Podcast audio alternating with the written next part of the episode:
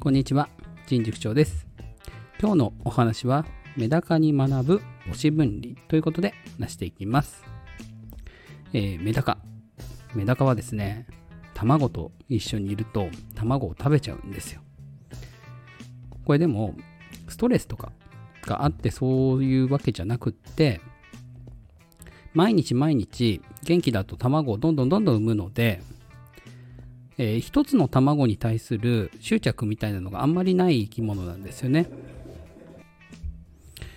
だからこそ、えー何もこっちが対策取らないでいると、えー子供食べちゃうわけです。で、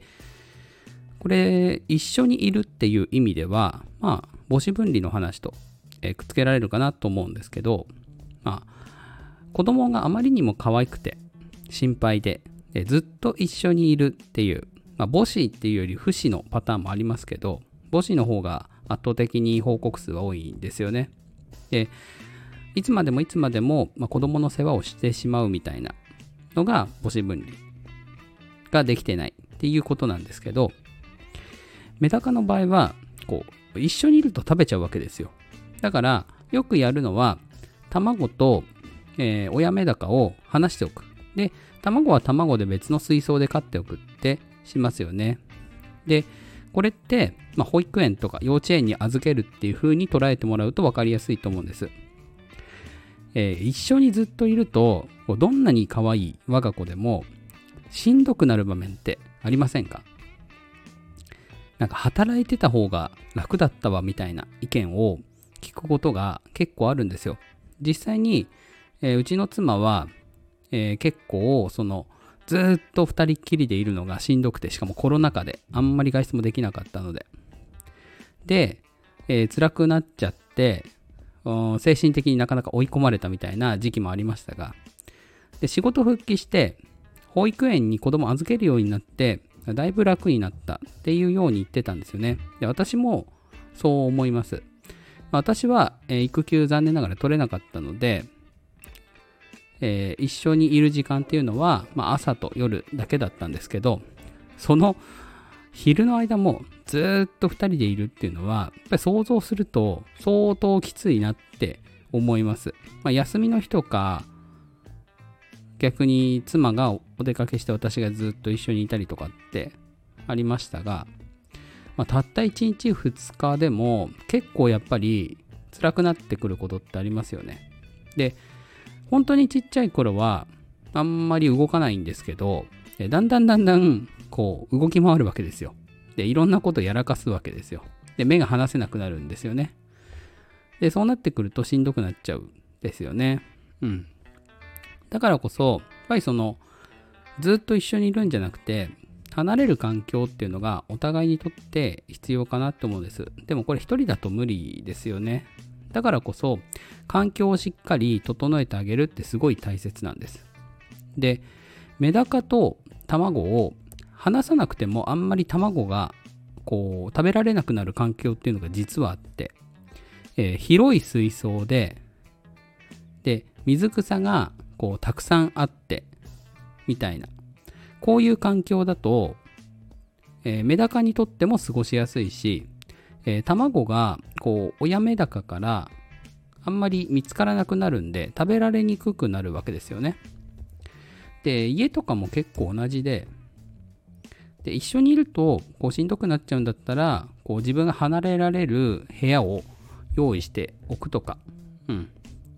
結構ありましたねやっぱり。うんで子供がずっと泣いててでもう全然泣き止まないからちょっとこっちの部屋で一回、まあ、一回避難しようみたいな。もうね何やっても泣き止まないんですよ。でそういう時ってほんと辛いじゃないですか。うん。だそういう時にちょっと避難できる場所とかまあ、えー代わりに面倒を見てくれる人がいたりするとこうだいぶ気が楽ですよね。うん。だからこそ、やっぱりその環境ってとっても大事で、えーまあ広さのこともそうですし、あさっき言ってたね、その水草、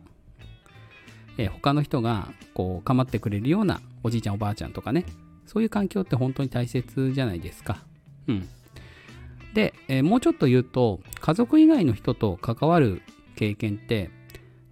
子供にとってすごい大切です。特にちっちゃい頃は。人見知りってうん、遺伝的な要因も結構あると思いますけど、結構環境的な要因もあるんじゃないかって思っていて、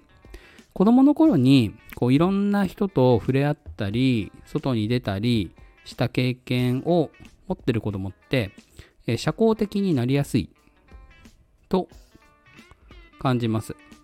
うん。あ、ちゃんとしたね、研究とかもあるとは思いますけど、でも、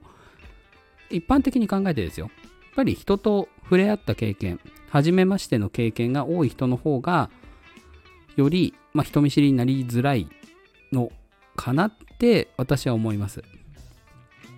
これは、まあ、保育園であったりとか、幼稚園であったりとか、そういうところで、こう初めての友達と仲良くなっていく過程で学んでいくものかなと思います。で、その回数が多ければ多いほど、大人になった時にこう初めてでも臆さずにちゃんとコミュニケーション取ったりとか、そういうところで生きてくるのかなと思います。だからこそ、えー、母子分離、うん、親とだけ関わるのではなくて、こういろんな大人やいろんな子供と関わっていく、そういう環境を子供たちには作ってあげたいなと思います。えー、そういう場が、まあ、学校だけじゃなくて、例えば習い事、塾、えー、いろんなスクールとかですね、あとは地域で子供が集まるような場所があれば一番いいかなと思います。最近はね、そういう場所がすごい減ってるので、